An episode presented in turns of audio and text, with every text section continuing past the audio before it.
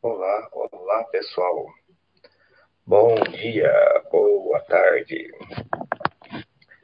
Começando agora um chat de, um chat de fundo imobiliário aqui pela Master.com. Hoje num cenário alternativo, estou na casa dos meus pais. Então, até para vocês terem uma diferença né, da qualidade envolvida, né, a qualidade estendida. Né, hoje vocês vão ver uma qualidade YouTube Roots, né, daquelas das antigas mesmo.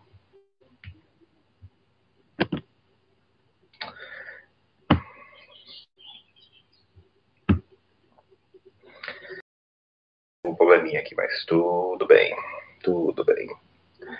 Vamos ver se eu consegui fazer tudo certinho, se não perdi o chat, senão vou ter que logar lá de novo. É, acho que consegui fazer aqui as coisas na ordem. Ah, chat da semana passada né, foi interrompido por falta de luz. O pessoal comentou até que mandou a foto, né? Eu saí pra rua para ver o que tinha acontecido, né? Tava uma fumaça, alguma coisa, né? Dei a sorte de esbarrar com o bendito caminhão ainda. Bom, começando pelo começo. Nossa, eu tô com microfone aqui na sala. Alô? Alô? É, vai ser estranho hoje. Bom dia, pessoal. Bom dia. Hora de acordar um pouquinho mais tarde hoje, mas ainda assim com a mesma funcionalidade. Bora começar a preparar o almoço. Para quem não tomou café da manhã muito tarde, para poder alçar na hora. 2020, né, o ano do Covid, o ano da reserva de emergência. Todo mundo em dia aí com a reserva de emergência, todo mundo em dia aí com a todo mundo aí não misturando a, com a reserva de oportunidade. É impressionante. Fui convidado a um grupo de FARE esses dias, é uma experiência interessante, né? Mas às vezes do que o pessoal confunde discussão de reserva de emergência com reserva de oportunidade, sobre não gastar reserva de oportunidade, que é a discussão atual, é impressionante, é impressionante. Todo mundo se alimentando bem, obviamente, né? A gente a gente está começando a caminhar para medidas de liberação agora, enquanto algumas regiões estão indo para lockdown. Então, alimentação, novamente, tem que estar em dia, hein, pessoal? Aliás, acho que é isso de, de recado. Vou tentar responder as dúvidas que eu não consegui responder da outra vez, caso aqui fique bastante em paz. Teve problema de link, pessoal. Se alguém reclamar que o link não está funcionando, é porque eu tive que trocar de link duas, uma vez aqui no YouTube. Esse é o segundo link. Né, a transmissão por webcam é completamente diferente da transmissão profissional, e eu estava indo pelo roteiro do profissional e, obviamente, não deu certo. Então, se vocês verem colegas aí que não estão conseguindo achar, ou que dentro da base mesmo está falhando o link, é por conta disso. Geralmente eu aviso com antecedência, né, mas hoje não foi possível. Como eu fiz também em cima da hora, talvez vocês me peguem aqui digitando um pouco, porque eu tenho que acalmar umas pessoas, né, que eu acordei direto para fazer isso aqui, né. E daí a gente vai para isso. Vamos ver o que já chegou aqui, pessoal. Oh, o pessoal encontrou aqui rápido, fico feliz. Bom dia, do Oti, bom dia, do Brock. É, Edson JK, primeira vez. Edson, não se assuste. Não é geralmente esse o padrão de qualidade, mas provavelmente vai ser o padrão de discussão. Discussões do chat meu é costuma ser 8 e 80, né? Ou muito básico ou muito complicado. Geralmente, uma resposta contempla as duas, não se espante. O Oti confirma, som em áudio ok. Pelo menos audível hoje, porque o negócio aqui está perfeito. Embora, né, vocês estão vendo aqui um pouquinho de qualidade. Na verdade, eu estou até tentado a fazer um teste, tá, pessoal? Vocês estão me ouvindo com o microfone de celular. Vamos testar com o microfone do notebook? Agora vocês estão me ouvindo com o som do notebook. Como é que está o som entre eles? Qual vocês preferem? Vocês preferem do microfone de celular ou esse agora que nós estamos com o do computador? Nós estamos bem sincronizados hoje. Mesma coisa, mesma coisa. Está bom também. Ah, então vou ver esse aqui. Esse aqui está dando menos microfonia. Daqui a pouco eu vou estar que nem a moça lá do sanduíche ishi. Que caso ninguém entenda a referência, depois procura no YouTube sanduíche ishi e não, não tem a ver com a moça, tem a ver com um defeito muito humano que é, se você tem eco, você tem a sensação de repeti-lo. É, o eco é da sala mesmo. Ok, vou ter que diminuir o tom da minha voz hoje para diminuir o eco local. É umas coisas que você não espera quando você mexe aqui. Tava vendo seu. Calma aí, calma, calma aí. Deixa eu desligar aqui que já, já pipocou aqui. Calma aí, calma aí, pessoal. Pode, pode mandar, eu agradeço, claro, o movimento. Deixa eu só me coordenar aqui que nesse computador ainda tô, tô sem mouse. Ah, vai ser um carnaval hoje. Tô aqui na, nos dedinhos.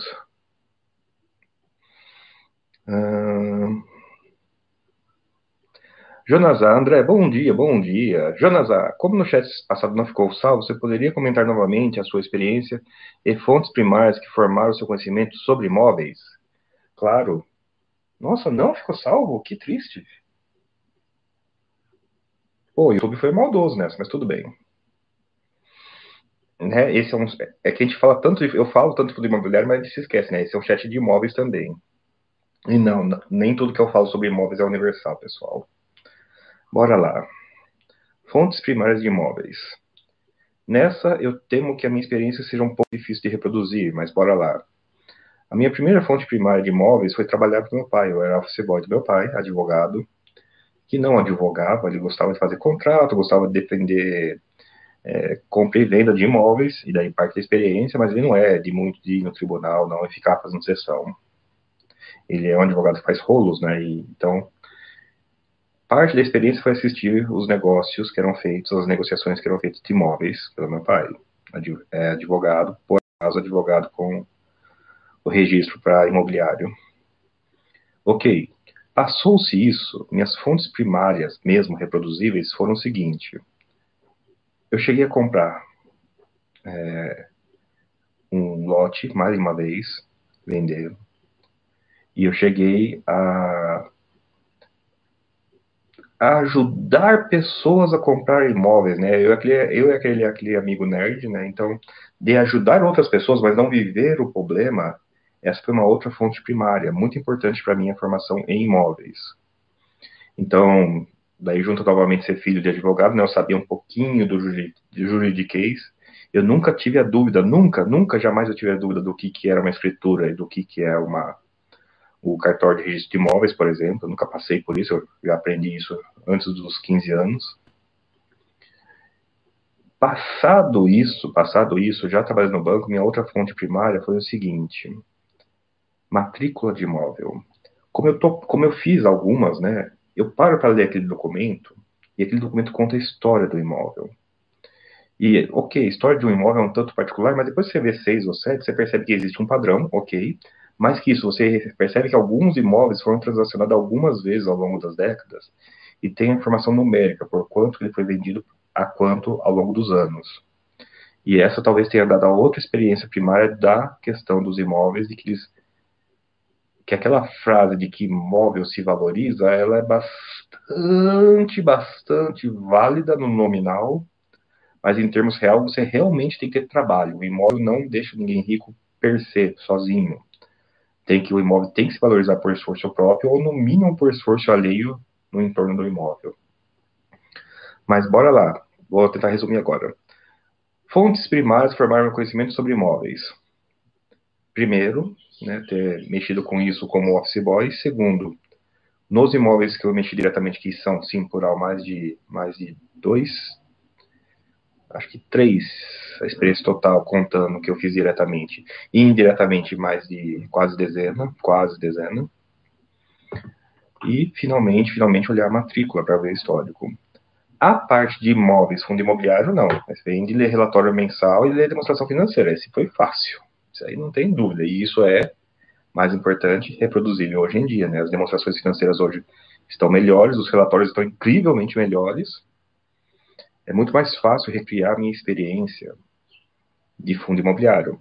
A única coisa que eu sei que as pessoas não têm, que eu inclusive digo frequentemente para que elas façam, é um curso técnico de escrituração contábil. Porque senão você não vai conseguir ler as demonstrações financeiras, você vai entender ela torta. É importante.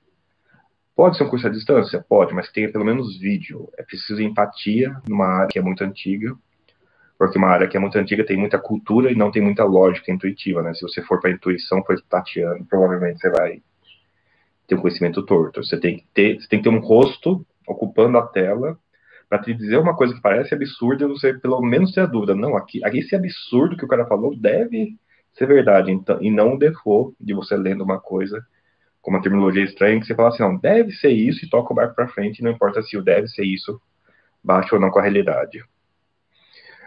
Ficou claro, Jonazar? Era essa a dúvida? Charles Spannel, bom dia. Estava vendo seu chat com o Barone há 30 dias atrás. É, não foi um dos meus melhores chats, né? O Barone estava bastante agitado nesse dia, eu tive que fazer respostas não só para o público do Barone, mas para o próprio Barone, né? É engraçado, né? Eu lembrei hoje no começo do chat, reserva de emergência, reserva, lembrei hoje sobre se alimentar bem, porque esse negócio está começando a passar em alguns lugares, mas ainda está um pouquinho longe. Mas é engraçado ver. Você pega o meu chat é do YouTube, por exemplo, na minha entrevista do YouTube. Você assiste a minha entrevista do Barone. Já é engraçada pra caramba, né? Porque são dois universos completamente diferentes, separados por dois meses. Daí você, você assiste agora, essa discussão que nós estamos tendo agora, mais ou menos calminha, porque o mercado parou de ficar agitado. Né? São três universos diferentes no escopo de o que menos de um semestre, né? É como aquela piadinha lá que passou no, no Insta, né, sobre eu vi o petróleo negativo, né, eu vi o mercado cair mais de 50%, eu vi falências de empresas bombando, né, eu vi cinco circuit breaks. Nossa, quanto tempo está no mercado da bolsa? Três meses. É mais ou menos isso mesmo que essa piada transmite bem, né, esses tempos que nós estamos vivendo ou uma que eu vi mais recentemente, né? É muito, muito estressante viver um momento histórico.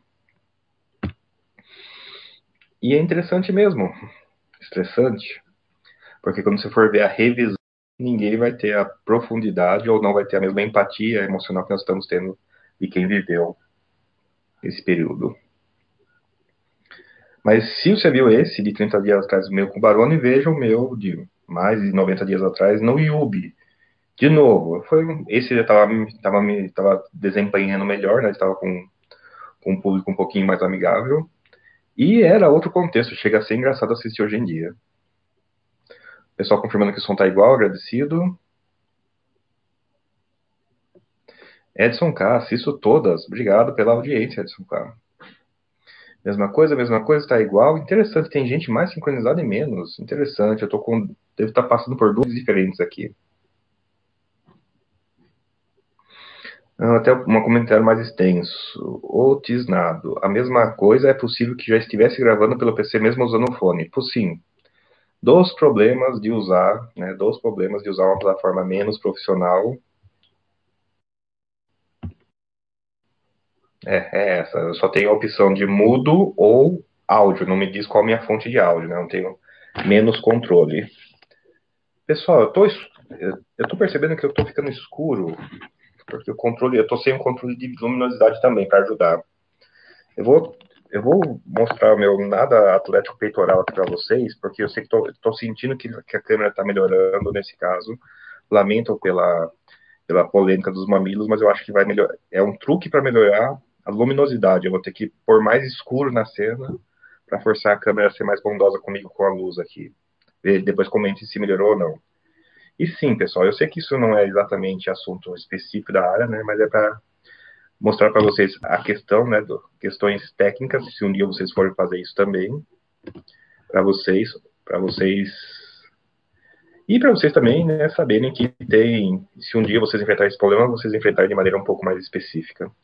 Mas corretíssimo, Otissinato, né, eu não tenho, eu não consigo nem diferenciar se eu cheguei a trocar alguma coisa, podia ser só um placeboinho aqui.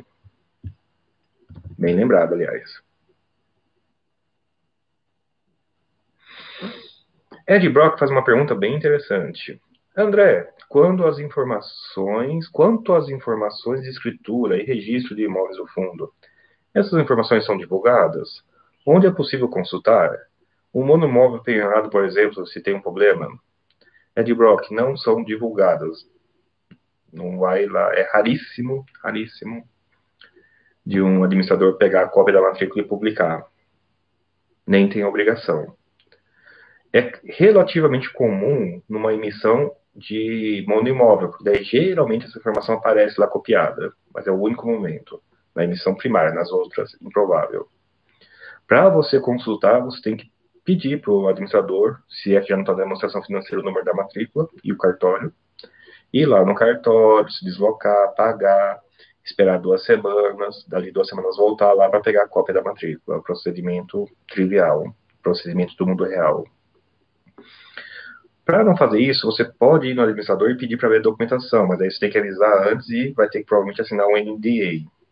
NDA, inclusive, que eu quero, um dia eu quero contestar. Quem um dia for não gostar do NDA, assina e depois vamos contestar na CVM. E para saber é isso. Deixa eu dar má notícia para você, Ed Brock. Abre a demonstração financeira do Agências Caixas. Sim, Agências Caixas, antes dele virar para o SAAG. E veja na demonstração financeira auditada, né, o auditor passou por esse documento. Veja se há qualquer menção sobre quantidade de imóveis que estão no fundo, quantidade de imóveis penhorados. Essa é a parte triste.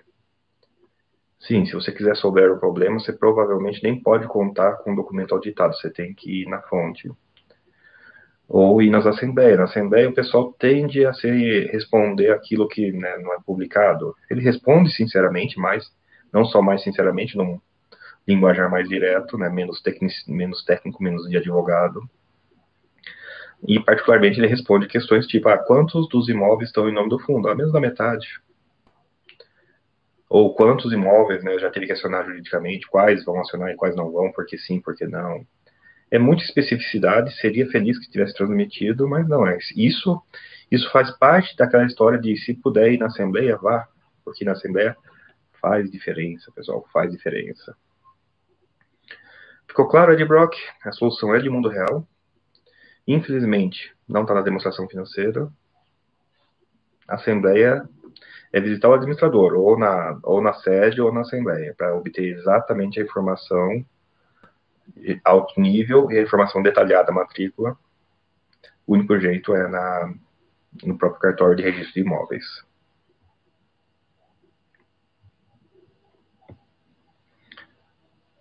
Uh, Jonas agradece a resposta e pergunta: Aliás, viu que temos um novo FII residencial para investidores qualificados?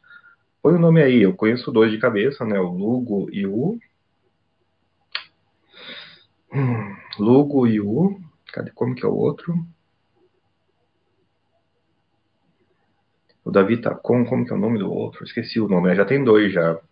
Um deles, no caso, né, não disse que não vai cumprir o prospecto tão cedo, vai ser engraçado. E não vi o pessoal muito revoltado, não. Pelo menos não tão revoltado quanto tá gerando a revolta no com azar água. Um terceiro. Eu vi CRI do Yuka, mas não pode, pode ter um terceiro sim. O pré-qualificado que eu me lembro é da. Tem um da Equitare, mas é. Mas esse é FIP, não é FI. Então esse pode ser que não tenha visto esse não. Sim, estou na casa dos meus pais, além da produtividade cair, né? Meu acompanhamento também, né? Desmorona,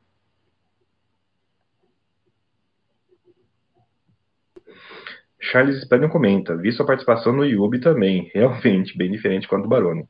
Sim, pessoal, contextos diferentes, públicos diferentes, momentos diferentes também, né? Não só contexto é muito. Você, parece que a gente fica na defensiva, mas porque as perguntas são todas na. geram respostas quase na defensiva. É triste. Se você não responde o cara, você está não respondendo. Se você responde o cara aqui das coisas que importam, na defensiva. Triste, triste, triste. Até não fico triste. Ah, o pessoal do YouTube fica triste porque a gente está respondendo aqui no chat interno, mas quem acompanha alguns chats que transmitido pelo chat do YouTube é sardinhagem de sempre, né? O público aqui pelo menos é um pouquinho mais calminho, que permite que permite perguntas mais complexas e menos coisa repetitiva na defensiva que faz sentido na intuição, mas tem pouca aplicabilidade prática, né?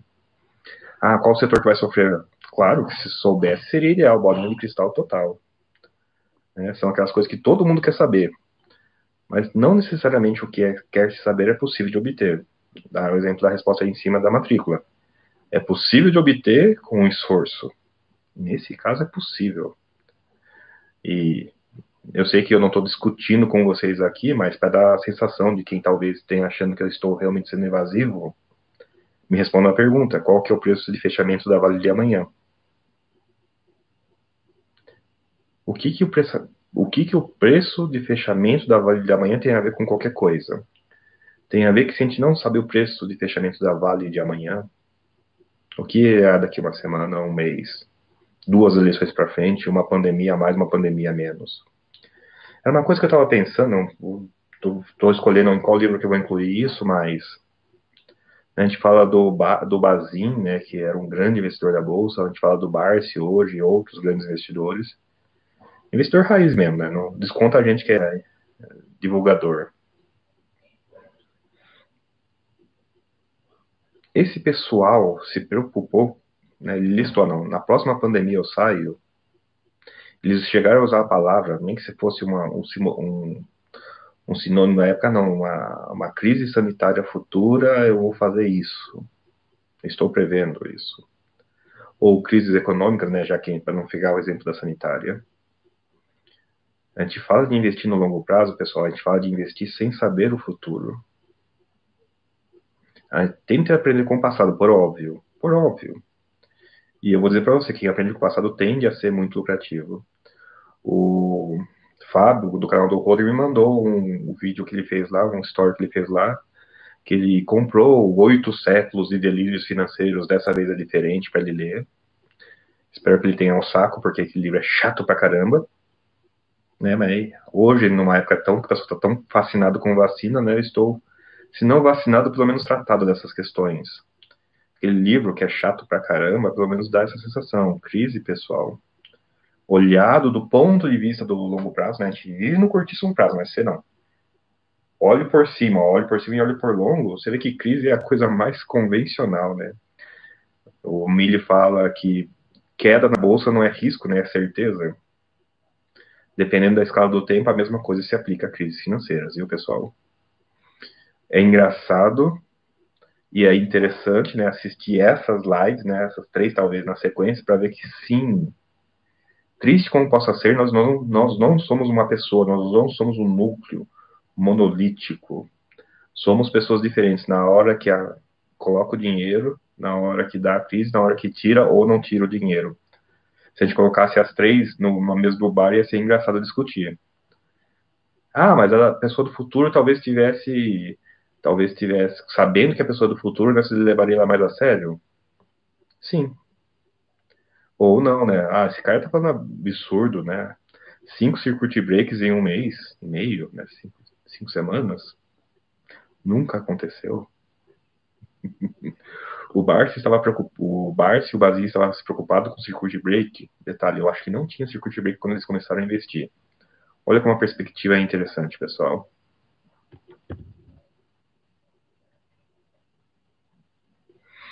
Hum, Jonathan comenta, eu vi o seu chat cair na semana passada e acabei assistindo de Yubi, só alegria na época. Pois é, pessoal.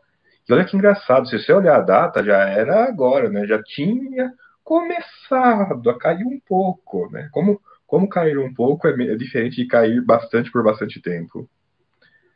Eu brinco, né, que eu já passei por algumas crises, né? Eu passei de 2008 em diante, eu passei de 2012 em diante, e tô passando essa agora de 2020, tomara que seja não tão em diante, né? Mas engraçado como muitas das crises, né, elas começam em anos pares. É muito engraçado isso. Ó, outra pessoa que deu lá, bom dia, André. O chat Yubi foi muito bom mesmo, né? Tá, sim, o pessoal lá era bom, eu estava melhor, né? É vocês não, sabem, né? Eu tô, eu, muitos dos meus chats é na base do energético, né? Hoje eu tô sem energético. Tendo tá aí no chat e chat quando é de manhã e curso, né? Que curso é meu, é à tarde, tudo bem, já estou organicamente acordado, né? Mas tem que ter pique, viu? Para conseguir falar mais rápido, né? Você deve estar tá percebendo que hoje está um pouquinho mais lento, porque hoje aqui está sendo a base de é, café da manhã na casa, que é um pouquinho mais da casa dos pais, né? Que é um pouquinho mais pesado e um pouquinho menos energético, direto, ou menos menos configurado, né, para agitação.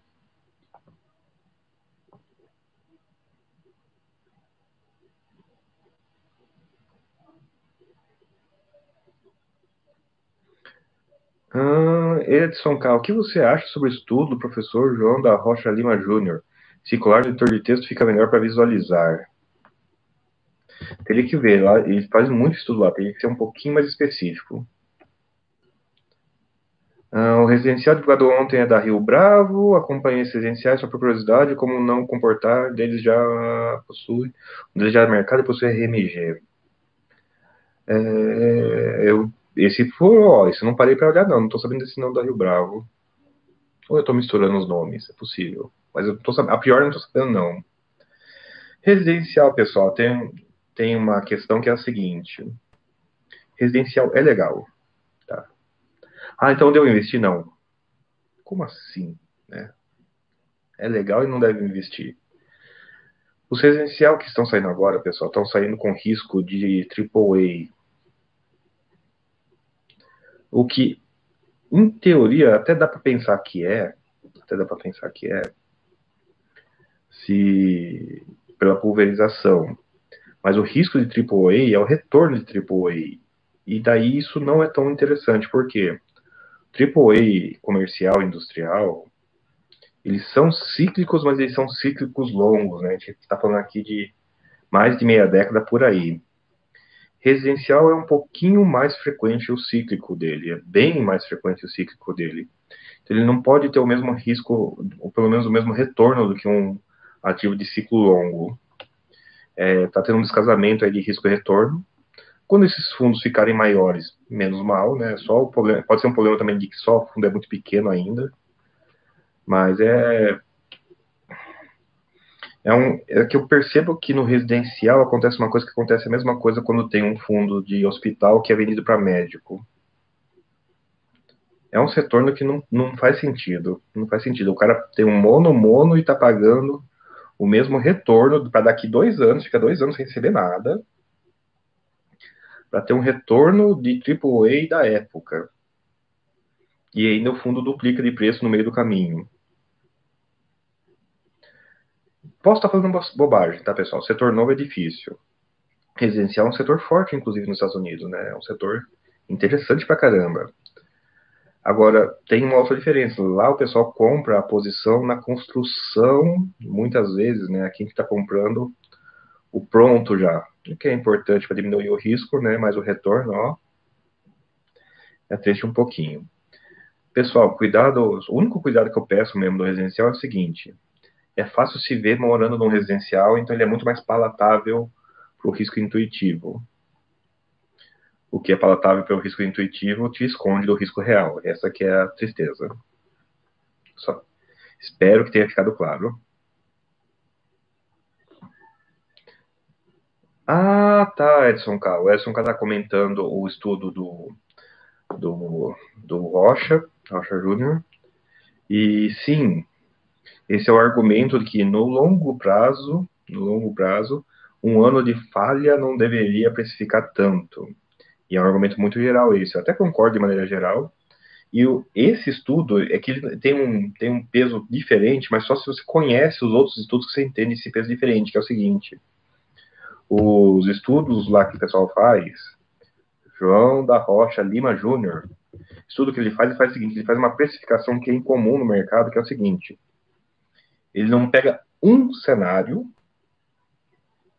monta o fluxo desse um cenário e faz né, o fluxo e faz o desconto desse um cenário para descobrir o valor atual do imóvel. Lá não, ele usa um procedimento um pouquinho diferente. Ele faz uma, uma simulação de Monte Carlo. Ele pega muitos períodos fatiadinhos e em cada período ele faz uma suposição. Ah, nesse aqui subiu o aluguel, nesse aqui aumentou a vacância, nesse aqui não aconteceu nada. Só que ele faz esse monte, aleatoriamente, ele faz um monte de caminhos, pega esse monte de caminhos do final, faz uma média ponderada deles, né, ou pelo menos uma média ponderada dos fluxos no meio do caminho, e daí sim faz o desconto para descobrir o preço atual.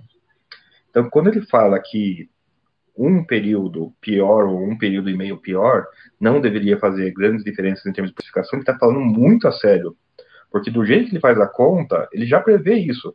Esse um ruim, um período e meio, um período ruim, já faz parte do modelo que ele já usa. Ou seja, esse um cenário ruim está incluso no cenário dele, ao contrário do cenário de todo mundo. Olha que interessante recomendo que vocês tentem achar esse estudo, ele mostrando a metodologia de cálculo que usa a simulação de Monte Carlo para entender isso. Quando ele fala isso, ele está falando com, não com ah, é papo de papo de precificação, embora seja. Ele está falando isso com enfática. No modelo que ele usa, esse um caminho que aconteceu esse absurdo estava previsto, ou estava pelo menos faz parte da conta da precificação.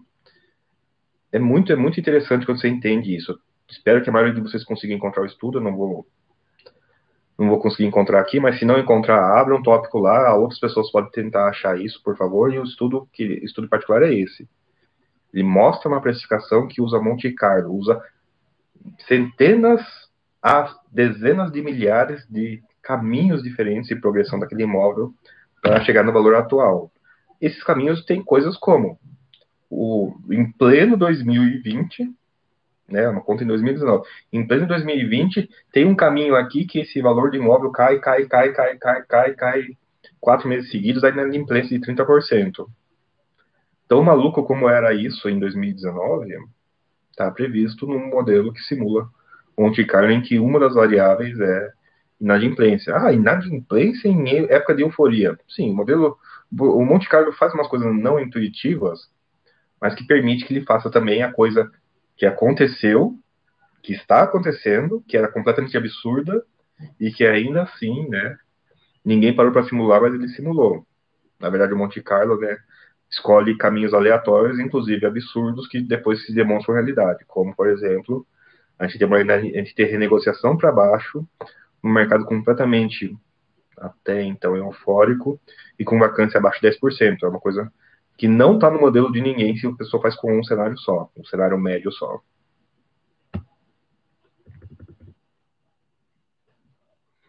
É, Edson K, eu percebo que eu não respondi sua pergunta, então não vou, não vou perguntar se eu respondi sua pergunta, mas eu consegui dar contexto na sua pergunta.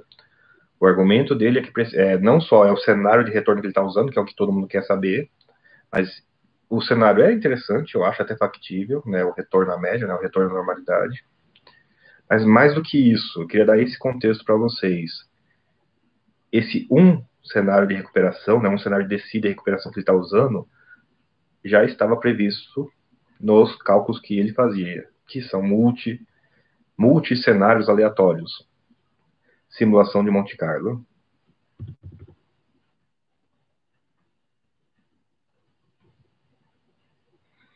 Hum, Tineu pergunta, André, como você realiza o valuation dos FIIs de mandato de renda? Eu procuro fazer uma estimativa conservadora dos rendimentos 12 meses à frente e comparo com a taxa de NTNB, exige um prêmio mínimo de 2%. Timeu, eu faço uma coisa muito parecida, mas só até a metade. 12 meses à frente, usando a informação do bairro, né? a vacância da região está alta ou está baixa, para saber se os 12 meses à frente tendem a ser, tendem a ser é, menores, iguais ou maiores do que agora. Mas eu não faço, não uso taxa de desconto, eu não faço desconto. Eu prefiro ter essa informação 12 meses à frente separadinha por todos os fundos, daí eu comparo entre fundos. A taxa de desconto, você tem que tomar um cuidado quando você usa, porque quando você começa a usar a taxa de desconto, ela é seu grande nivelador. Você não está mais escolhendo fundos, você está escolhendo fluxos acima, fluxos acima e fluxos abaixo da sua taxa de desconto. Muda a análise. Eu não evito a taxa de desconto por isso, exatamente, né? Como eu parto do meu princípio que eu permaneço 100% do tempo investido, né? Eu não faço, tento evitar timing, eu só faço o qualitativo entre eles. De novo, quando você põe o prêmio de risco e desconta, não, a culpa não é prêmio do risco, o prêmio de, o, é que o desconto esconde o prêmio de risco. Mas quando você põe o prêmio de risco e desconta, você não está mais investindo exatamente, você está fazendo uma espécie de timing. E daí eu dou uma notícia para você, esse timing é bastante procíclico. Ele provavelmente vai dar compra para você no momento não ideal, por incrível que pareça. A não ser que você use a hipótese de que não momentânea, você use grandes médias para dar certo isso que está fazendo, você tem que usar para cálculo do aluguel 12 meses à frente, não a situação atual. Tem que fazer um ajuste aí. Tem que usar médias, médias não, sazonalidade, não sazonalizadas de preço de aluguel. É um cuidado que você tem que ter. Nossa, esse papo é totalmente esquisito, não é o que eu costumo ouvir aqui. Sim, pessoal, eu vou falar isso, mas eu dou esse disclaimer. É muito trabalho, é muito trabalho. dá para ser perfeitamente investido usando o Buster System, pondo qualidade, revisando se você gosta ou não do imóvel e não da futurologia de 12 meses à frente, descontada uma taxa de desconto com prêmio de risco. E eu vou dizer para você, viu, pelo que eu acompanhava no tempo das carteiras que eu tinha aqui, 2014, e até usei uma dessas carteiras para mostrar que um maluco lá de 54 ativos conseguiu bater o IFIX, que é isso, né? Uma carteira maluca bate o IFIX, né? Ah, mas o IFIX é a média do mercado, tem um monte de porcaria. Não, podem parar com esse papo aí, não. A maioria das pessoas físicas mal, mal chega a, a olhar, fica lá em cima. Meu desempenho está aqui, cadê o desempenho do IFIX, né? Ou da média de mercado, né? Inalcançável, lá em cima. Bater o mercado é uma expressão horrível, porque fundos costumam ter benchmark, e obviamente o benchmark tende a ser o mercado. Então, bater o mercado é o papo de vendedor. Agora, você olha para estudo que diz o que é na realidade o investidor pessoa física e o gestor, você fala assim: é. Quem me dera bater o mercado, quem me dera encostar no mercado. Não é um xingamento, não, pessoal, é um elogio alcançar o mercado. Não à toa, né, que o Zé Investidor fala. O melhor conselho que eu vou dar para vocês é pega o índice baratinho. E daí, mesmo assim, eu vou lembrar do caso do cara lá, acho que é no Little Book, que ele fala isso, não, teve um gestor lá que quase fez 20% por ano 20 anos seguidos. Ah, beleza. Daí pega os investidores, né? Um fundo que faz 18, alguma coisa assim, por cento ao ano 20 anos seguidos, cara, é uma coisa absurdamente impressionante. Quantos que quantos fundos já tiram despesa, retorno cota, tá? Ah, qual que é o retorno médio dos investidores dentro do fundo? Negativo. Negativo. Como é possível um fundo que tem um retorno ponta a ponta de 18% ao ano e o retorno médio dos investidores é negativo. Ou é possível quando você lembra que esse fundo ele tem, ele é de renda variável, então o comportamento da cota também é renda variável, né? Ele é o próprio fundo é renda variável e a renda variável infelizmente desperta o pior da gente em termos de estratégia, né? A gente vai tende a comprar na alta e tende a vender na baixa. Os, os investidores do cara a fazerem isso com tanta frequência, tanta frequência, conseguiram retorno negativo num ativo que um ativo que fez uma coisa absurdamente impressionante, uma coisa incrivelmente excepcional.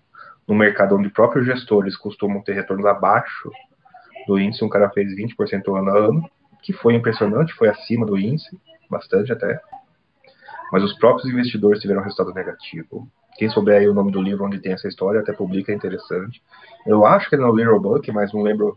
Seria bom listar onde é contada a história e também o fundo, né, para vocês poderem achar as fontes primárias dessa história. Interessante. Dessa história toda, eu volto para finalizar com uma coisa que está sendo discutida agora. Eu vi por cima lá nos fóruns, né, que quarentena é o máximo que vai fazer na carteira, né, não tem mais venda. Porque vender é, é ruim, sell is evil, né? Vender é mal. Esses estudos ponta a ponta, pessoal, assumem assumem que não se houve compra, ok. Já é uma coisa artificial pra caramba. Agora, esses estudos ponta a ponta também assumem que não teve venda nenhuma. Nenhuma, nenhuma, em qualquer circunstância, sobre qualquer argumento. E se você parar para fatorar no meio do caminho, geralmente a compra é cruel, não é? A compra, é, geralmente a venda é cruel, a compra pode até ser ruim, ela pode ser menos eficiente, mas ela não é tão destruidora quanto a venda. Né? O timing da compra pode ser ruim, mas o timing da venda é definitivo, né? Acorta você do futuro. A compra, ainda que seja com timing ruim, mantém você no futuro. É a velha discussão, né, de que tempo de mercado é melhor do que timing no mercado, né? Tem, isso já tem repetido há mil vezes aqui, para quem estiver ouvindo pela primeira vez, sim. De novo, será que o, o Bazin, o Barsi, se preocuparam, se preocuparam com crises sanitárias, porque eles sabiam na história, né? Teve a, algumas aí antes deles. Eles se preocuparam assim, ah, não, eu vou investir com os olhos vendados, sem saber que tem, vai ter crise sanitária, eu vou investir sabendo que tem crise sanitária, eu vou investir com a estratégia de uma crise sanitária X, eu vou fazer Y. O que será que eles pensaram, né? E dado o que eles pensaram, qual foi o resultado que eles obtiveram? Bom, voltando, né, eu dei uma digressão muito grande para responder essa questão do Timeu, que é o seguinte, Timeu. Cuidado com taxa de desconto, ainda que tenha um prêmio de risco. Ela pode te fornecer uma informação de timing muito pró-cíclica. Você vai ter você tende a ter futurologias de aluguel melhores, melhores no mercado eufórico e tende a ter futurologias de aluguel piores no mercado deprimido, de forma que ela, essa estratégia pode te indicar comprar na alta e vender na baixa. Esse é o problema. Comprar na alta é mais óbvio, só que ela, é menos óbvio que ela vai te mandar vender na baixa também, né? Ah, você tem tá com oito fundos de tijolo quatro caíram porque a previsibilidade deles é ruim, alguns você vai acertar antes do vale. Mas isso não quer dizer que você não vai vender eles na baixa. Provavelmente você ainda vai. A previsão cai junto com o preço. Então, quando você vê a previsão, o preço já está meio realizado. É um timing um pouco cruel esse. Cuidado com taxa de desconto, pessoal. Esse é o problema da taxa de desconto. Taxa de desconto é uma régua que desiguala setor, que desiguala tipologia, que desiguala endereço. Para isso funcionar, para essa, essa estratégia com, que é mais complexa, mais trabalhosa, funcionar, você tem que fazer uma coisa que não é intuitiva. Usar grandes médias de mercado não, não sazonalizadas a crises e momentos atuais. É uma grande aposta no retorno à média que funciona. Isso eu vou dizer para você, é bastante mais fácil de funcionar. Evita, ela vai ser essa. Por que, por que deixa eu falar, isso é importante. Por que usar uma grande média do mercado? Porque ela é pelo menos contracíclica. Ela vai dar compra para você quando todo mundo achar tá ruim e vai dar venda para você no momento que todo mundo achar que tá bom. Por acaso, né, é a história de não ser manada, né? Pessoal, cuidado com as contas incrivelmente justificadas pró-cíclicas. Contas que dão resultado pró-cíclico, elas são incrivelmente inteligentes e vão fazer você, vão dar, vão mandar você fazer operações tipo manada, tipo ciclo. É, e aí ter a teoria de comprar ao som de canhões e vender ao som de violinos é justamente essa. Tem um parâmetro incrivelmente estável para não cair nas instabilidades de precificação que entram via variáveis nos sistemas de cálculo. Longa digressão, Timeu, mas eu, eu não vou dizer que eu não vou perguntar se eu convenci, mas eu pelo menos consegui ser claro no onde há concordância e discordância, até onde eu vou, até onde eu não vou, até onde pode sim ou onde não precisa sim, dá para de novo, pessoal. Não é jargão isso. Dá para ser muito feliz comprando os fundos que você gostou superficialmente e mantendo na carteira já é um critério de estabilidade. O critério instável, sei lá, eu comprei esse fundo porque ele está no topo de rentabilidade. Inclusive, teve uma, um aulão do Arthur de Moraes disso, né? Ele montou, bem lembrado, o Arthur montou um aulão esses dias aí, e falou esse, o seguinte: ah, tem uma carteira aqui dos top 5 rentabilidade, fundo imobiliário. Tem uma carteira aqui com cinco fundos normais de fundo imobiliário. Tem uma carteira aqui de 15 fundos imobiliários. Qual que vocês acham que funcionou melhor no primeiro mês e qual que vocês acham que funcionou melhor depois de 18 meses? Quem assistiu, ok, vai responder o que assistiu, mas quem não assistiu, responde aí, qual que você acha que foi melhor no primeiro mês e depois de 18 meses?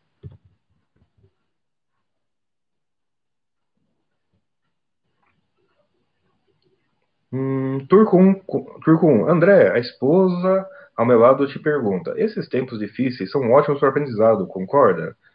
A que devemos nos atentar principalmente nos estudos? Gestores, qualidade, FIIs, estudos, grato? Respondendo a esposa aí do lado, mas para todo mundo, obviamente. Em tempos difíceis são ótimos para aprendizado, concorda? Concordo em termos.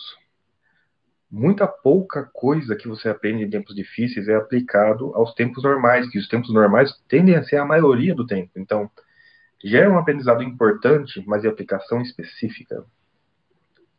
É, para usar a terminologia mais comum aqui no site da Baster, é muito bom para você detectar o bullshit, né? Você detectar aquilo lá que o cara fala, que vale para o tempo bom, mas que é um bullshitzão total, porque não é sobre, não tem fundação, não tem resistência à afirmação da pessoa.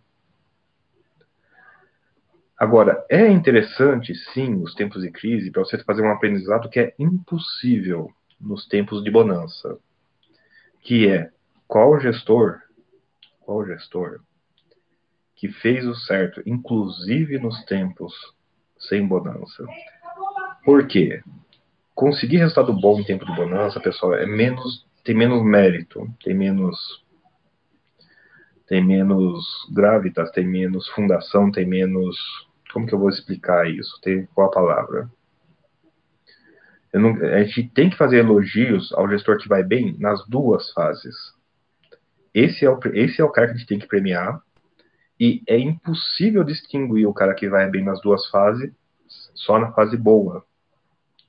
Você aprende o cara que vai menos mal, pelo menos na fase ruim, e é uma memória, é um aprendizado não, é uma memória listinha de quem foi bem ou foi menos mal na fase ruim.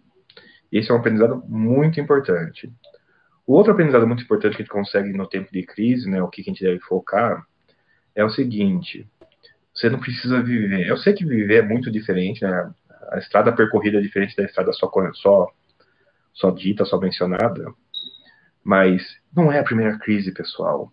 Vocês estão tendo a chance de entender o que, que fenômenos do mundo real são refletidos em relatório, em contabilidade. Mas essa não é a primeira crise. Então, o aprendizado dessa crise permite vocês voltarem nas crises anteriores, nas demonstrações financeiras de fundos, de empresas principalmente, muito mais que fundo imobiliário, pessoal, de empresas. Ah, é isso que uma crise faz com balanço. Eu tenho 60 empresas na bolsa aqui, só no Ibov.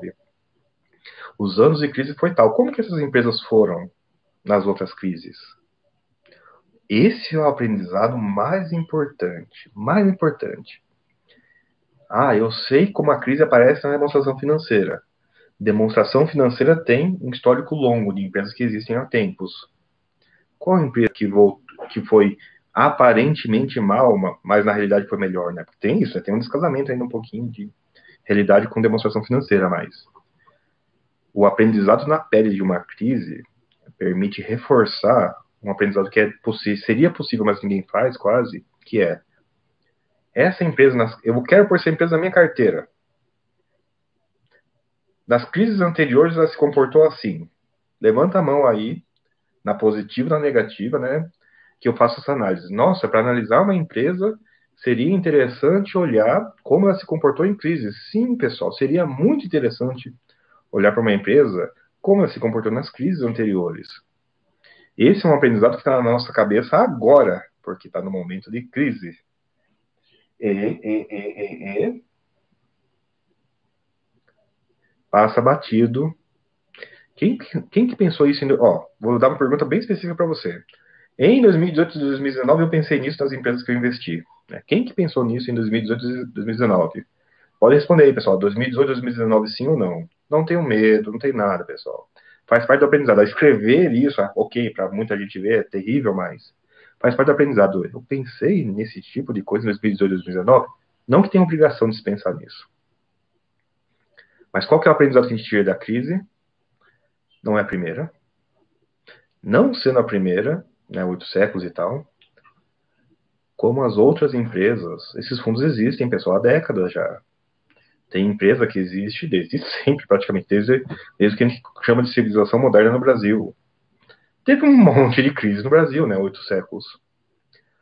Ah, propósito, pessoal, estou falando oito séculos, oito séculos, oito séculos, mas esse livro eu meio que tornei ele raro nas minhas lives. Eu acho que eu participei dessa, desse livro, desse tornado raro. Ah, depois que o Fábio publicou, talvez ele tenha ficado um pouquinho mais raro ainda, né? Que o Fábio tem muito mais é, ouvinte do que eu. E uma coisa engraçada, esse livro tá, é um caso que está errado. Oito séculos, no Brasil é o título, mas na verdade o livro chama-se Dessa Vez é Diferente. O pessoal no Brasil inverteu o título com subtítulo. Genial. Outra coisa é que esse livro existe, se vocês procurarem na Amazon, só que é português do Portugal. Português de Portugal geralmente é muito tranquilo, mas economia de português de Portugal dificulta, infelizmente. Tentem encontrar em português do Brasil se vocês tiverem a chance.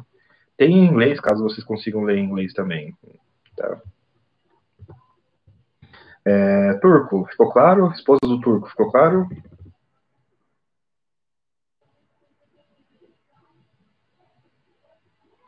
Uh, Boa Ventura André, continuando o chat anterior, qual foi a sua conclusão sobre o histórico comportamental do gestor do log CP antes do spin-off da MRV? Tá misturado, Boa Ventura. Log CP, se não me engano, é o Log CP é o nome do FII e Log, ah não, Log CP Commercial Properties, é, pode ser também o nome da empresa. É, Boa Ventura, o longo estudo, né, o longo acompanhamento digitando trimestral dele é que ele fez um não foi um spin-off no sentido tradicional da palavra. Pega uma operação madura e põe, vida, e põe ela com vida própria. Minha conclusão do, do da LogCP a, a ação com é o seguinte: nossa, esse negócio de barracão é legal. Vamos fazer um spin-off para ela ser melhor ainda. A LogCP tem um, tem um indicador lá que é projetos aprovados. Ele não usa esse nome, não. Ele usa um outro nome lá, mas é ABL aprovado. Não que esse seja o final da empresa, mas é um parâmetro de crescimento. Ah, eu vou crescer agressivamente até pelo menos esse primeiro nível de ABL de projetos aprovados aí, é 1 milhão e 400, é um número assim. Então, essa é a minha conclusão. Não é um, não é um spin-off exatamente maduro, foi um spin-off de, nossa, esse negócio não só é bom, como a gente consegue fazer bem. Então, abre a empresa separada e, e foi em modo agressivo. Logo, ICP, a ação é um pouco não trivial por causa da taxa de crescimento dela, mas é muito, muito engraçado você ver uma empresa agressiva que tem dívida em DI. Uma empresa agressiva crescendo pra caramba no setor primário, imóveis logísticos. É, é, é, é, é, uma, é, uma, é, uma, é uma maluquice de retorno risco muito engraçada essa. É engraçado isso logo CP. É muito, muito legal por causa disso. De novo, a minha conclusão, minha impressão é um spin-off em crescimento não maduro, que num setor primário está performando bem. Impressionante, impressionante. Decisão correta de fazer o spin-off, inclusive. Nada trivial, mas correta. Ah... Timeu, poderia comentar vantagens e desvantagens de investir em imóveis por meio de FIIs e empresas listadas de properties? Essa é difícil, hein? FII gera fluxo. FI gera crescimento. FI, você não precisa ser um especialista. FI, você só precisa ver, ah, os imóveis são relativamente bons, eu estou numa vizinhança boa, no olhômetro mesmo. Esse é o nível de análise exigido para você ter uma carteira de imóveis que cresce com reinvestimentos, sem dívida. Ou seja, é uma carteira muito mais tranquila. Então ela tende a crescer também de uma maneira mais tranquila, mais geométrica, uma média geométrica, em vez de uma média aritmética, o que funciona melhor, inclusive, para o psicológico humano. Menos retorno, menos susto. Properties costumam ser mais difíceis de analisar. Você tem que ter noção de análise mesmo. Porque properties costumam ser empresas de projeto, elas não são empresas. Elas têm as empresas que são comportadas, que é o caso do fundo imobiliário, tem as empresas de commodity, né, que a gente chama que elas são cíclicas. É chato pra caramba, mas se você apela para uma grande média geral, sai. Agora, properties costumam ser empresas de projeto. Por que que é né, uma terceira classificação? Ah, ela não é nem linear e ela não é nem cíclica. Quando você olha a contabilidade dela, uma análise por indicadores dela não sai, porque a empresa tem uns indicadores que tem ano que está bem e dá indicador ruim, tem ano que está ruim que dá indicador pior ainda. Tem ano que dá aquele surto imprevisível. Por quê? Porque a contabilidade reúne a união de vários projetos em paralelo rodando. Então, se ela começa um projeto, ela detona o, o balanço dela. Um projeto que termina bom vai dar um resultado bom, no ano seja bom ou ruim. Então, é uma coisa meio descadeirada, envolve muito mais análise E é uma análise difícil, inclusive, para analista. analista geralmente apela, põe ela nas empresas cíclicas. Põe ela no. Ah, eu estou comprando realmente o patrimônio com desconto, eu estou comprando uma empresa que tem muito caixa e todo o resto da empresa está saindo mais barato por causa do valor. É uma análise meio de primeiro nível, meio, meio quase análise de indicador, mas que como a análise de empresa contínua não funciona e como a análise de empresa cíclica não funciona, então sim, se apela para outras análises. Piadinha, né, pessoal? Pelo caixa de fluxo descontado, Berkshire Hathaway vale zero, né? Enquanto o Buffett estiver vivo, não vai pagar um centavo de dividendo. Interessante, né? Então, Timeu, respondendo, se você conseguir ver projetos nas empresas de properties, pense nas properties. Se você prefere o fluxo, e você tem que preferir mesmo, né? Empresa de property paga dividendos mais malucos possíveis, vá para fundo imobiliário, essa é a diferença. Não, é, não são os fatores determinantes, mas são as conclusões determinantes. Eu tenho BR Properties, por exemplo. Comprei naquela, naquela confusão do BRCR, já estava fora do meu radar. BRCR, ah, comprou, foi de 8 para 12, deu a confusão, voltou tudo. Daí voltou para 8. Daí eu falei assim, ah, beleza, né? Vamos olhar. Daí eu, olhando de maneira né, bem, bem, bem intuitiva, não tinha tanta experiência assim analisando properties, eu vi isso. Caramba, né? Se você olha a DRE, a empresa não, tem, não faz sentido nenhum. Daí você olha a DFC por projeto, nossa, que empresa interessante essa, né? Compra uns bagaços aí, dá uma constrói, reforma e sai do outro lado com lucro. A TIR por projeto é alta, o que pode ser enganador. Ah, não, é, é a TIR pega a despesa, né, joga nesse projeto para ver se a TIR, a TIR com despesa é alta. A TIR com despesa é alta. Falei, uai? Daí que você entende que a DRE é uma bagunça. Porque por projeto as coisas acontecem completamente descasadas. Espero que tenha ficado claro, time. Esse é o tipo de coisa que não é clara, eu sei. Mas é isso, tem que enxergar projeto dentro da Property. Porque as, as análises outras não funcionam em Property. Ou qualquer outra empresa de projeto, tá? Tô rindo aqui da piada do Oti. Oti, céu e meio igual a E não funcionou em 2020. No futuro próximo que a gente tiver no Brasil opções de tudo, inclusive de FII, a gente vai poder fazer um né, put away, put, put e may go, e, e go, go away, fazer alguma coisa assim, né? Não funcionou, pessoal, não funcionou. Porque seria time, né? Teria, teria que vender no meio de uma talvez recuperação. Até um comentário disso, o pessoal tá falando direto e reto, direto e reto. Nossa, o mundo tá, no mundo real tá demolindo e as bolsas estão voltando, isso não faz sentido nenhum. Até que faz, pessoal, até que faz. Tem que lembrar que o mundo real, a, gente, a bolsa é a expressão do mundo real, mas é a expressão das empresas grandes do mundo real, né? O mundo real tem as empresas pequenas e essas sim sofrem muito, muito mais que empresas da bolsa. E especificamente na bolsa norte-americana, né, que já recuperou quase tudo, o pessoal tá mais puto ainda com essa história, né? Como assim? Eu vendi? Eu vendi em abril, quando deu o pulo do gato morto lá e depois voltou tudo. Não é para acontecer isso. O mundo está em frangalhos. Não pode, a bolsa está errada. Eu até concordaria com a análise se, daí tem um asterisco,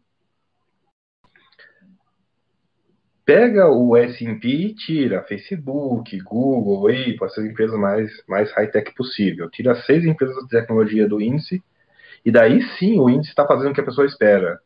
Nossa, o índice desceu e não recuperou. Está de lado, né? Recuperação em L. Recuperação em L, né? Que absurda faz, mas tudo bem. Recuperação em L.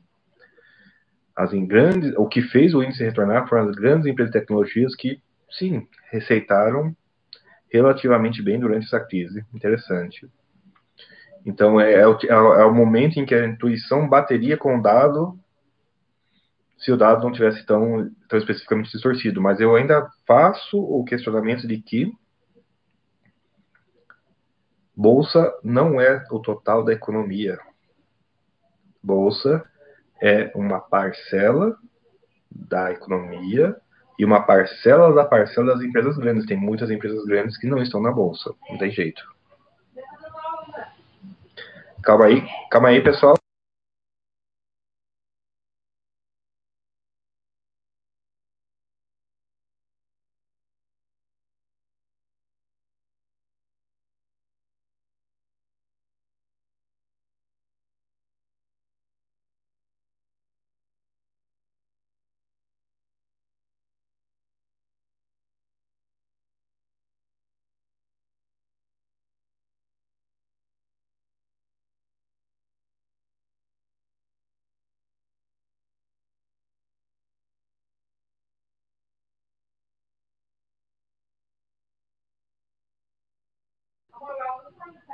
Desculpa a interrupção, pessoal, já é a hora do almoço, né? Meio-dia e vinte, o pessoal já preparou.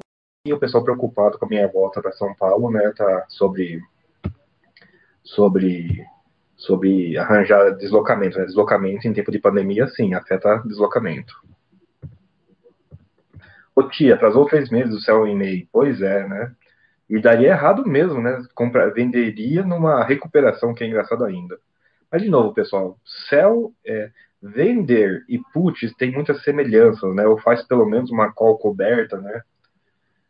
É, uma call coberta talvez fosse até mais interessante nesse caso aí. No futuro próximo a gente vai poder fazer um né, call e May e go away. Charles Spaniel, André, como é composto o patrimônio de um FII? Charles Spaniel, num fundo de, de tijolo é o valor do lado do, do imóvel, atualizado anualmente. No caso de um fundo de fundo, fundo que tem outros fundos imobiliários, é o valor de fechamento da carteira mês a mês, tá? E na carteira de CRI, é o valor, geralmente é o valor de curva, ou seja, o cara comprou um CRI de 8% que remunera 8%, ele monta um Excel que, que esse cara vai pagar certinho 8% até o vencimento se esse cara, se o CRI é de 8 e o cara comprou a 5, comprar um CRI de 8, quando você comprar 5, o preço sobe. Ele comprou caro. Ele põe no Excel que esse cara vai render 5% entre a data que ele comprou até o final. Isso chama-se preço de curva. É possível também ter o preço de marcação ao mercado, mas é raro para CRI. E por fim tem os fundos de desenvolvimento, que é uma regra, outra regra é o menor valor entre o custo de obra já gasto, o custo de obra mais custo para terminar a obra, que é menor, ou o valor provável de venda, que costuma ser maior. Ou seja, é super pessimista o caso de fundo de desenvolvimento direto. O fundo de desenvolvimento indireto, ele tem conta de construtora na parte indireta. Sim, negócio parece simples, mas fica confuso muito rápido, fica bastante confuso muito rápido. Espero que tenha ficado claro. Não, VP, por conta dessas mil confusões, é uma coisa que eu não olho muito. Para fundo de fundo, sim. Para fundo CRI, até que sim. Para fundo de tijolo, nem tanto. E fundo de desenvolvimento, nada. Nem adianta, pessoal. Fundo de desenvolvimento, não olhe VP. É furado. Fundo de tijolo, para fazer a versão simples da resposta, é o seguinte: bolsa abre todo dia e o VP só é uma vez por ano e nem é obrigatório uma vez por ano, é por convenção uma vez por ano. Né? A probabilidade de você usar um como certo entre os dois é baixa. Olha que problema terrível.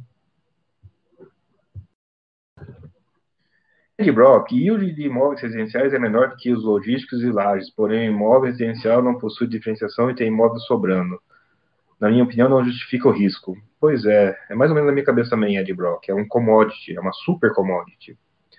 E, mas deixa eu fazer uma consideração aí. Imóvel, o yield de imóvel residencial comprado pronto é menor. O yield de imóvel residencial construído é melhor.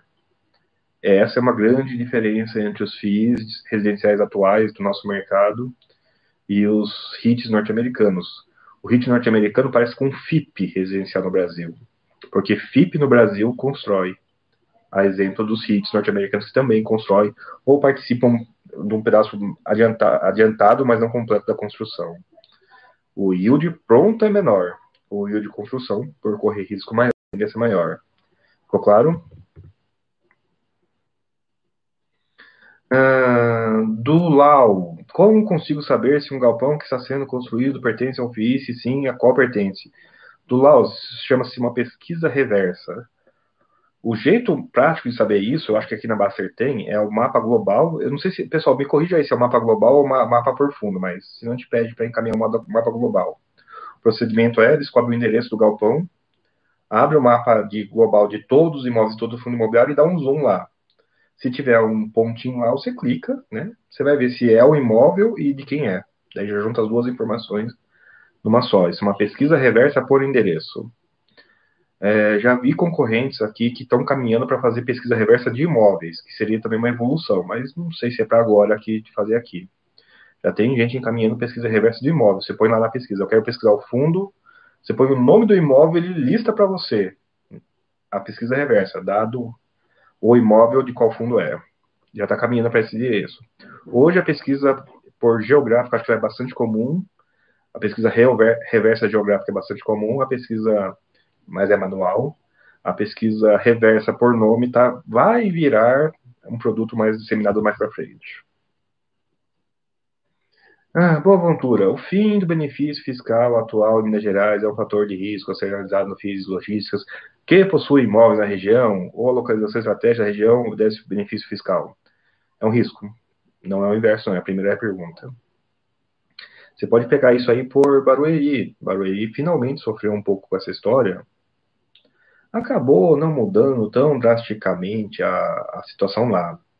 Geralmente esse é um risco menor do que os contratos muito longos, atípicos, né? Porque muitos contratos atípicos foram iniciados em época de benefício fiscal. Daí, se tem um contrato longo, atípico, que foi durante o benefício fiscal, mas o benefício fiscal interrompe no meio do caminho, esse é um risco maior, tá?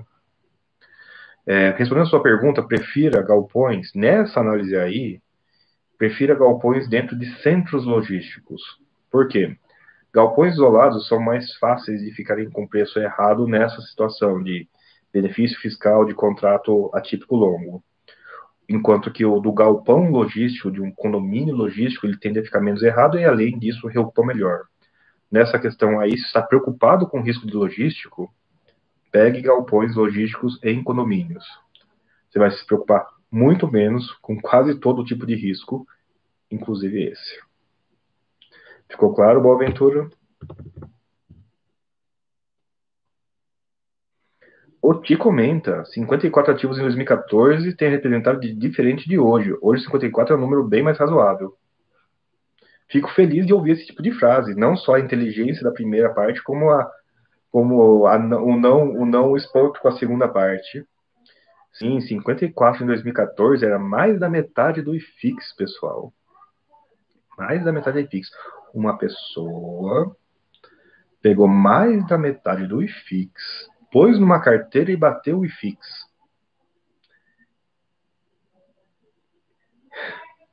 Qual o critério que esse cara em 2014 usou para montar uma carteira de 54 ativos e bater o IFIX? Vocês querem chutar aí? Eu, eu sei porque eu conversei com ele, né, por texto, então eu tenho uma noção do critério que ele usou. O critério que ele usou, ele usou dois critérios só. Vamos ver se alguém sabe dessa história, ou pelo menos, pode chutar aí, pessoal. Quem souber a história, não, não, não denuncia não, por favor. Responde aí, pessoal. Como, quais são os dois critérios que a pessoa usou para montar uma carteira que tem mais metade do IFIX e bater o IFIX? Lembrando que 2014 era uma época meio de crise, que passou uma euforia, e quando eu fiz a análise já era já era a volta, já era o começo dessa crise. Então ele pegou euforia, crise, euforia, crise, ainda assim bateu e fix. E eu usei a carteira do cara em 2014, né, para fazer a análise. Então eu supus que a carteira dele não mudou por óbvio, então é uma carteira estática de 2014, de 54 ativos que bateu e fix. Estática, o cara não fez análise nenhuma, não sei a vontade da carteira nesse ponto, porque obviamente eu usei a carteira fixa do cara. Quais são os dois critérios que ele usou? Vamos ver se alguém adivinha. Pessoal, uma hora e meia de chat. Eu vou acelerar um pouquinho. Lamento, mas vou ter que acelerar para conseguir fazer bastante coisa aqui. Ah, bom dia, André, que achou do, da última aquisição do Virgin? Não parei para olhar. Ah, FIA, uma caixinha de surpresa, resgate de mais 30, qual Kinder Ovo? Pois é, pessoal, esse D mais 30 de FIA é importante para as pessoas entrarem mais a sério, tá? Agora, aconteceu uma coisa que foi novidade para mim. Gente ligando no, no, gestor desesperada, cancelando resgate. Por quê? O cara conseguiu fazer um resgate em fevereiro, né? Tava caindo. Só que o resgate cotiza em D mais 30, né? Então o cara que resgatou em fevereiro tava olhando os preços de março. E daí o cara que achava resgatar no preço de fevereiro ruim achou pior resgatar no preço de março. E ligando no gestor desesperado, não, cancela isso aí, bola, faz alguma coisa, cancela. Cancela esse negócio que o prejuízo maior é pior. Ai, ai. Liquidez, pessoal. Prêmio de liquidez. Tem fundos que rendem com riscos maiores e retorno maiores na liquidez. Esse FIP aí que eu mencionei aí, que eu sei de cabeça, ele tem D mais 160, eu acho. 180, desculpa, é seis meses para frente. Tem que ser sério para investir nele, né? Tem que ter, tem que ter convicção na estratégia. Não pode querer mudar de ideia em fevereiro de 2020. Uh... Pantro, bom dia, André. Chegou a ver o boletim mensal da, da B3 sobre FIIs? CPF subindo institucionais também. Mercados consolidando? Sim, Pantro, sim. É um fenômeno que eu, a gente falava genericamente, mas eu não achava que ia ver tão rápido acontecendo. Nós estamos vendo quantidade de institucionais crescendo enormemente, tá? E estamos vendo pessoa física reagindo de maneira inteligente. Estou espantado, eu estou feliz. É uma evolução do mercado isso. Durante fevereiro, o número de pessoas físicas subiu. Ah, ok, tinha emissão rolando. Mas março não, março foi terrível. Março, eu consegui separar, eu parei para separar. Fundos que tiveram emissão subiram 2 mil, 3 mil cotistas, ok. Mas eu separei também todo o resto. Aí o que aconteceu todo o resto? Fundo ganhando cotista, né? Cotistas líquidos. Eu fiquei espantado, eu fiquei feliz. Você, porque em março aconteceu basicamente o seguinte: ah, teve fundo que ganhou 3 mil, 4 mil cotistas. Fundo com emissão, beleza. Tem fundo que perdeu cotista, até 200 cotistas ele perdeu, mas é centrado lá no, cento e pouquinho, 130 eu acho, uma coisa assim. Esses foram os que perderam, sem emissão. Teve fundo que ganhou com emissão, foi a maioria, a maioria com quase mil cotistas, 700 para cima. Que evolução de mercado é esse? Numa queda feroz, no pior mês de, desde sempre, o número de cotistas do mercado subiu. Em abril também subiu menos, ok, mas subiu. Mercado consolidado. Sobre institucional, lamento dizer, mas o nome institucional é ruim. Tá uma briga agora, né? Vários produtores de conteúdos pedindo, implorando para para a bolsa separar FOF de, de institucional, porque FOF entra em institucional, né? E FOF como ele é um estoque permanente dentro desse mercado, né, não tem resgate, é, considerar ele institucional ele é um pouco errado. Já vou adiantar para vocês, isso provavelmente só vai ser corrigido um pouquinho mais à frente quando reformar o IFIX. E o IFIX talvez exclua FOFs de índice. Não, FOF, FOF discricionário não. FOF discricionário é, vai, vai continuar, mas FOF de índice. Ah, vai ter FOF de índice, vai ter FOF de índice. Na verdade, quase já tem um, né? Mas vai ter mesmo agora o de índice. Tem um monte de gente querendo lançar índice concorrente, inclusive da Bolsa. Quem sabe assim a Bolsa se mexe, né? Quando bate concorrência, a Bolsa anda bastante. Assim, incomoda de não, alguém tem uma solução que ela não tem. E quando tiver muitos FOFs de índice, o IFIX provavelmente vai excluir FOF de índice. E não, não pela razão exata, mas talvez seja um incentivo também para nos institucionais retirar os FOFs dessa tabela, pelo menos diferenciar nessa tabela do B3 os FOFs, porque os FOFs, né, não, discricionário ou não, né, que eles, como eles não têm resgate, eles têm uma função de serem posicionados obrigatórios nesse mercado. Então, é menos intencional a participação deles e, portanto, é menos representativa esse percentual na análise do que é pessoa física o que é institucional. Mas, cara, é uma baita evolução. Né? O mercado está ficando sério. Aquelas pseudo-arbitragem que eu fazia Foi, a, foi o ano. Eu aproveitei pseudo arbitragem, cara, gerando 60 mil reais no mês de, de, lucro. É mais do que minha renda anual de muitos anos. E só pseudo arbitragem, trade nenhum. Só, com, só mantendo a posição em 1 para N para conseguir ir todo semana operando pseudo arbitragem. Que vai ficar mais difícil agora com mais profissionais. Pessoal, vou acelerar muito mais aqui. Uh, André, por gentileza, sabe de algum prospecto de FII que não jogue responsabilidade de dívidas no colo de questões? É, por, por, por omissão tem um monte, é, pode pegar todos, quase todos os fundos de tijolo. É que é por omissão, mas por omissão é a minha interpretação do, da, do PU do artigo 13 da Lei dos Fundos Imobiliários. Então, a maioria dos fundos, por omissão, não jogam, a maioria. Eu acho que, o acho que dos eu acho que os dos Kiné de papel tem a previsão. Então, o Kiné de papel é, na, é inverso à sua pergunta. Na positiva joga. O regulamento, inclusive. Então, a sua pergunta é a maioria, por omissão. Agora, você vai dizer para mim assim: um que na afirmativa não joga, não existe. Eu, pelo menos, não lembro. Uh, João Palmo, possível aquisição do BRC do ativo multiplano, analisou algo? Sim, qual a sua opinião? Não divulgou os números da dívida. Sem os números da dívida não dá para fazer análise. É para saber se ela é caixa positivo, se ela é caixa negativo, se ela dá aumenta dividendo, diminui dividendo, se, o quanto que é patrimonialista, o quanto que é investimento, né? sem número de dívida não sai. Em compensação, o BTG divulgou do logística com informação, daí dá para fazer conta. Triste, né? Que uns têm informação e outros não, no mesmo administrador. Uh, Edson, é uma pergunta opinativa. Opinativa fica de fora. Uh, Tuga, 18 meses com 15 ativos. É, então eu não errei tanto, não. A afirmação, mas respondendo sim. Acertou. A resposta da pergunta de qual carteira que o.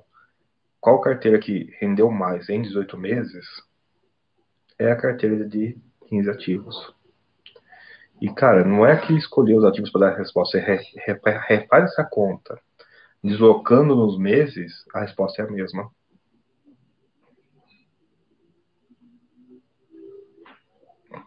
Timeu, André, gostei muito da sua resposta à minha pergunta sobre valuation. Terei que refletir sobre ela com mais calma para absorver melhor, mas acredito que o entendimento inicial foi satisfatório. Obrigado, que bom que foi útil.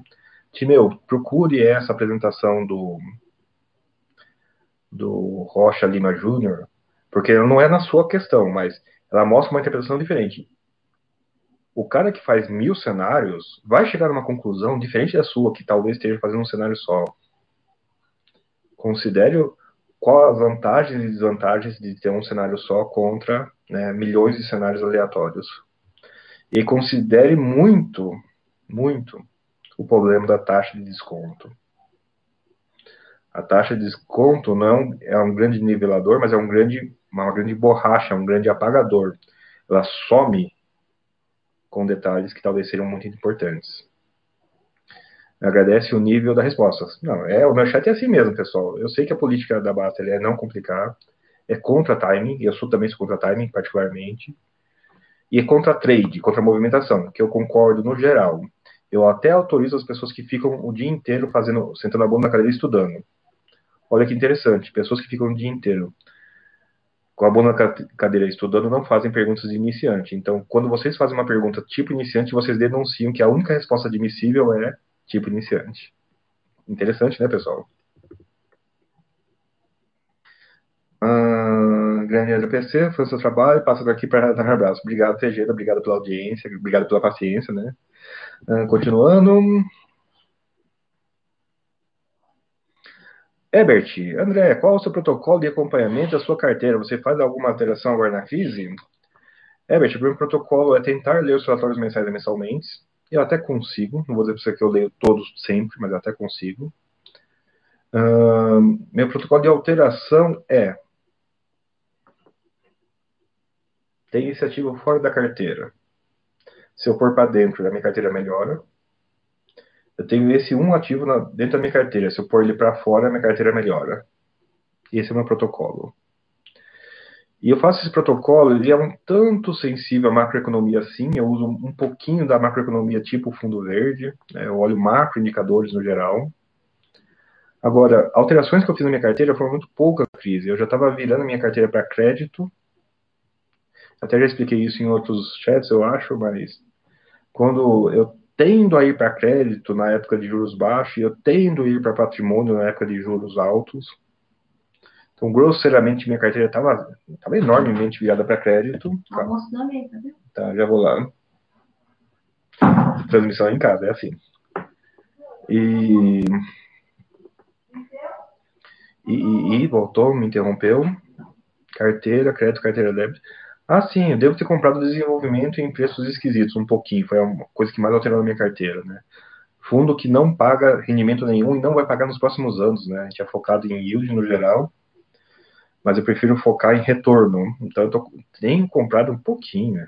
Falar assim é muitas palavras porque aconteceu, né? Eu comprei nem tinha liquidez, pessoal. Esse é o problema. Esse mercado está incrivelmente líquido. Mesmo que eu quisesse, não ia conseguir modificar a carteira. Mesmo que eu quisesse. Então vamos, vamos, vamos jogar a real aqui. Minha carteira está aberta para crédito por outras razões. A crise acabou enquadrando nas condições, né? Porque crédito, por enquanto, está sofrendo mais difusamente, por enquanto. Vamos, eu estou torcendo, rezando. Agora não é o que vai acontecer, é o que eu quero que aconteça que ele continue sofrendo difusamente, porque se ele sofrer difusamente por muito tempo, ele né, talvez passe um pedaço enorme da crise. Mas foi coincidência, isso não foi planejamento. E o que mudou um pouquinho foi desenvolvimento, longe de começar a pagar ainda. Mas assim, para quem tem carteira de milhão, pessoal, você conseguir, você conseguir comprar 600 reais, 700 reais de alguma coisa e ficar feliz, mostra o quão líquido é o ativo, né? Então, não sei se é exatamente representativa essa resposta.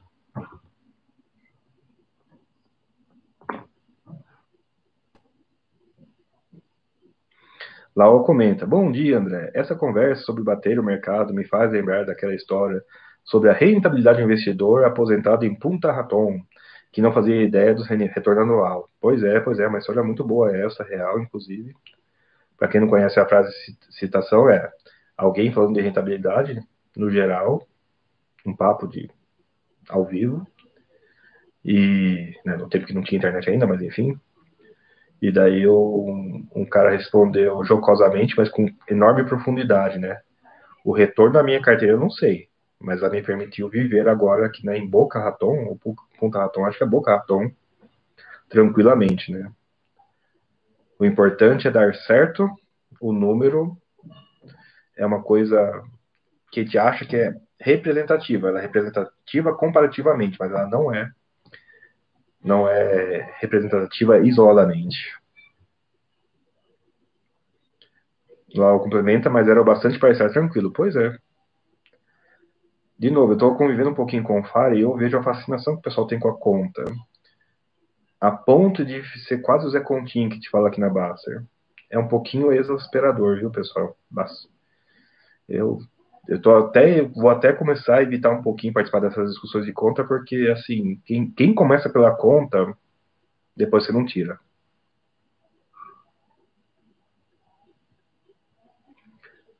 Nosso time está agradecendo repetido. André, suas respostas às minhas perguntas foram muito boas. Que bom que voltou para a Basser. Agradeço novamente, mas. É, meus chats são assim, pessoal. É 8 e 80, direto, irmão. Pessoal mandando almoçar, vou almoçar, pessoal. Já tá dando uma hora e quarenta de chat, vou acelerar mais ainda.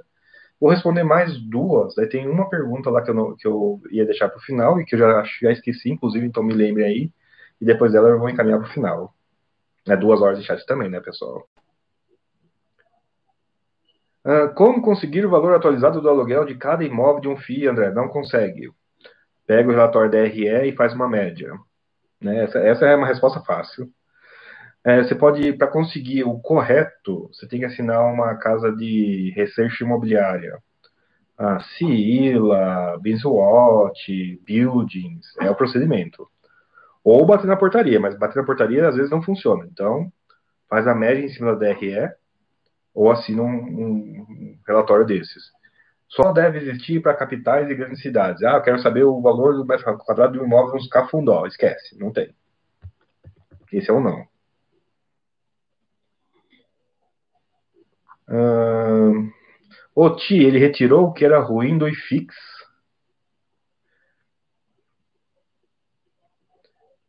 Ah, a pessoa está respondendo a pergunta.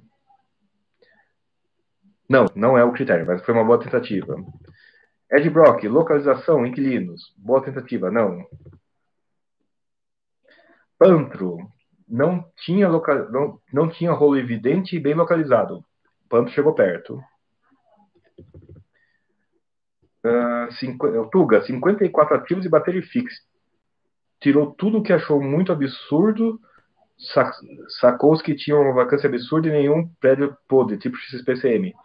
Tinha Xted na carteira, que deu para baixo, e tinha outro, que deu também um negativo absurdo. Lá tinha dois ativos na carteira que deram muito negativo e o cara bateu no fixo. Tinha Xted, que eu me lembro, inclusive. Uh, pessoal que fala sem rolo e sem RMG. Quase. Vocês estão raspando na, na, na tese do cara. Foi o Conejo? Não, eu não sei se é o, esse usuário de 54 ativos na, aqui é o Conejo. Eu suspeito que não, porque escrevem diferente, mas é suspeita. Bora lá, pessoal. Vamos encerrar então. Um usuário aqui da Baster com uma carteira de 54 ativos, que era mais da metade do fixo na época. Eu peguei essa carteira, daquele me impressionou, eu registrei ela, estava no Excel lá, atualizei ela, né? Mais de meia década depois eu atualizei ela. E esse cara bateu e fix eu, eu, percebo que as perguntas, as respostas aqui foram alinhar, o cara soube prever o futuro. Não. O cara tinha dois ativos nessa carteira que deu muito negativo. O Xtad mais ou menos, não vou lembrar qual é outro ativo que deu muito negativo. Mas deu muito negativo mesmo, assim. Menos, menos, menos 25 para cima. E o cara bateu o IFIX com 54 ativos com uma carteira estática. Ele usou duas regras. A primeira regra que ele usou foi a regra do dobro e da metade que implica na regra do 1 para n. Né? Ou seja, ele dividiu a carteira dele em posições mais ou menos iguais. Na verdade, ele dividiu em três níveis.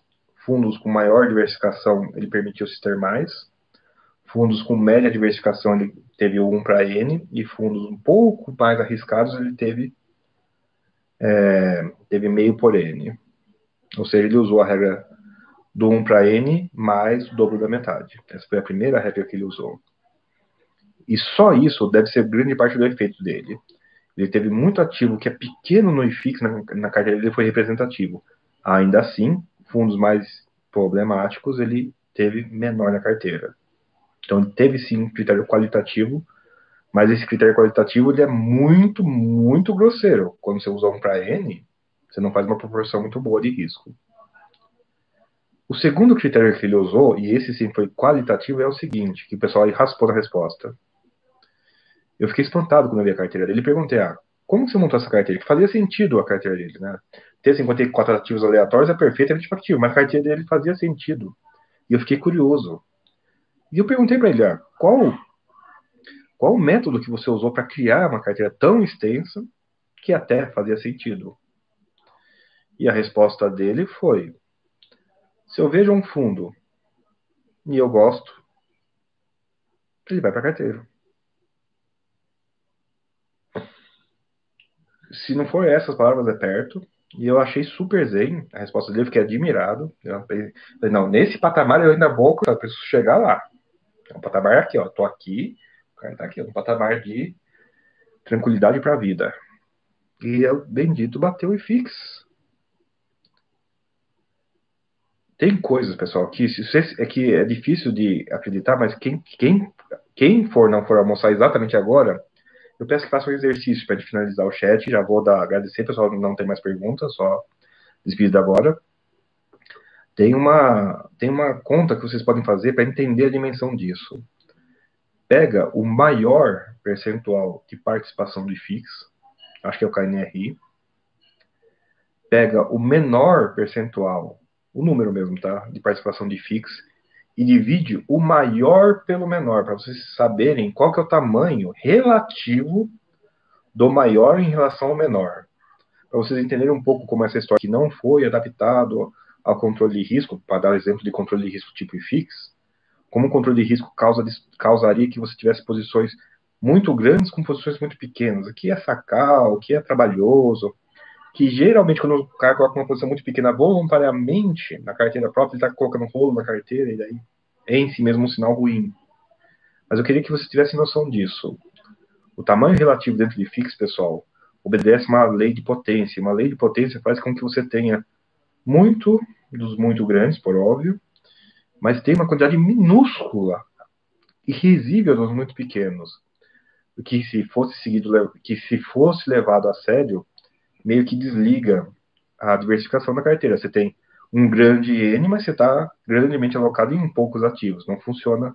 Você não está numa carteira diversificada se a sua carteira segue uma distribuição tipo Power Law, que não por acaso é o que acontece no IFIX. Pessoal, vamos encerrando por aqui.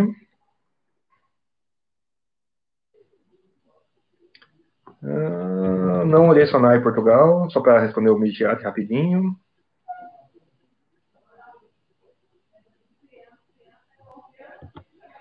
O Disney comenta: coincidentemente, meu critério de seleção e manutenção de carteira é parecido com e deu o mesmo resultado do card de 54 ativos. Não, não sou o card de 54 ativos. Ah, fico feliz saber, Disney né? É, uma, é, uma, é uma, um reforço do que não foi coincidência. E nem seria, pessoal. Só de usar uma coisa próxima de 1 para N, só de fugir de uma Power Law, você já fugiu do resultado de todo o índice. Todo o índice é uma Power Law. Então, você vai ter um resultado distinto. Não vou dizendo que é melhor ou pior. Fugir de uma Power Law evita que vocês tenham um resultado do tipo índice. Sair do resultado do tipo índice, pelo menos qualitativamente, mesmo que superficial, pessoal. Um qualitativo, ainda que superficial, que sim, tira a podridão, não, não tirou a podridão. Tinha Xted e tinha mais um lá. Xted era, era complicado pra caramba em 2014, né? O tempo só comprovou mais ainda, mas ele já era complicadinho em 2014. Já tinha um histórico, né? Além da própria TRX, mas enfim. É que é, tem, tem que ter um estudo acadêmico disso para conseguir falar com mais gravita sobre isso, mas IFIX e outros índices seguem por law. Carteiras pessoais, normalmente não. Só isso já faz uma grande diferença. Ok, pessoal, e com isso encerro. Vou levantar aqui, respirar um pouquinho e ir lá almoçar com a família. Daqui a pouco tem que começar a providenciar né, transporte, como fazer. Antes era fácil, né? Pegava ônibus e ia. Agora é um pouquinho mais difícil o transporte, porque deve ser mesmo no meio de uma crise tipo sanitária como essa. Uh, a Denise agradece, eu agradeço também. Pessoal, encerrando aqui o chat de fundos imobiliários pela Baster.com. Uma hora e meia hoje, né? A gente começou um pouquinho atrasado, mas acho que foi bastante, bastante produtivo. Não briguem no fórum. Tentem caçar o, a citação do fundo para vocês lerem na origem ou pelo menos um quote, a história lá do fundo que foi muito bem, os acionistas, os cotistas desse fundo foram muito mal. É, essa história, tente fazer a conta do maior por menor e a relação do maior por menor no IFIX. Se tiverem paciência, façam para o IBOB também. Se vocês estiverem com, querendo ver piada, façam do S&P. Para vocês terem entender que a diferença de como uma regra tipo 1 para N muda completamente a relação de retorno, não de risco, de um índice, né? pegando o percentual maior dividido pelo percentual menor. Ok, pessoal? Pessoal, agradecendo aqui, bom almoço, valeu, valeu, obrigado. Valeu, galera, até mais. Foco na reserva de emergência, alimente-se bem, mínimo. Fora isso, bons investimentos, pessoal, e bora para frente que tem muito 2020 ainda pela frente. Até, até.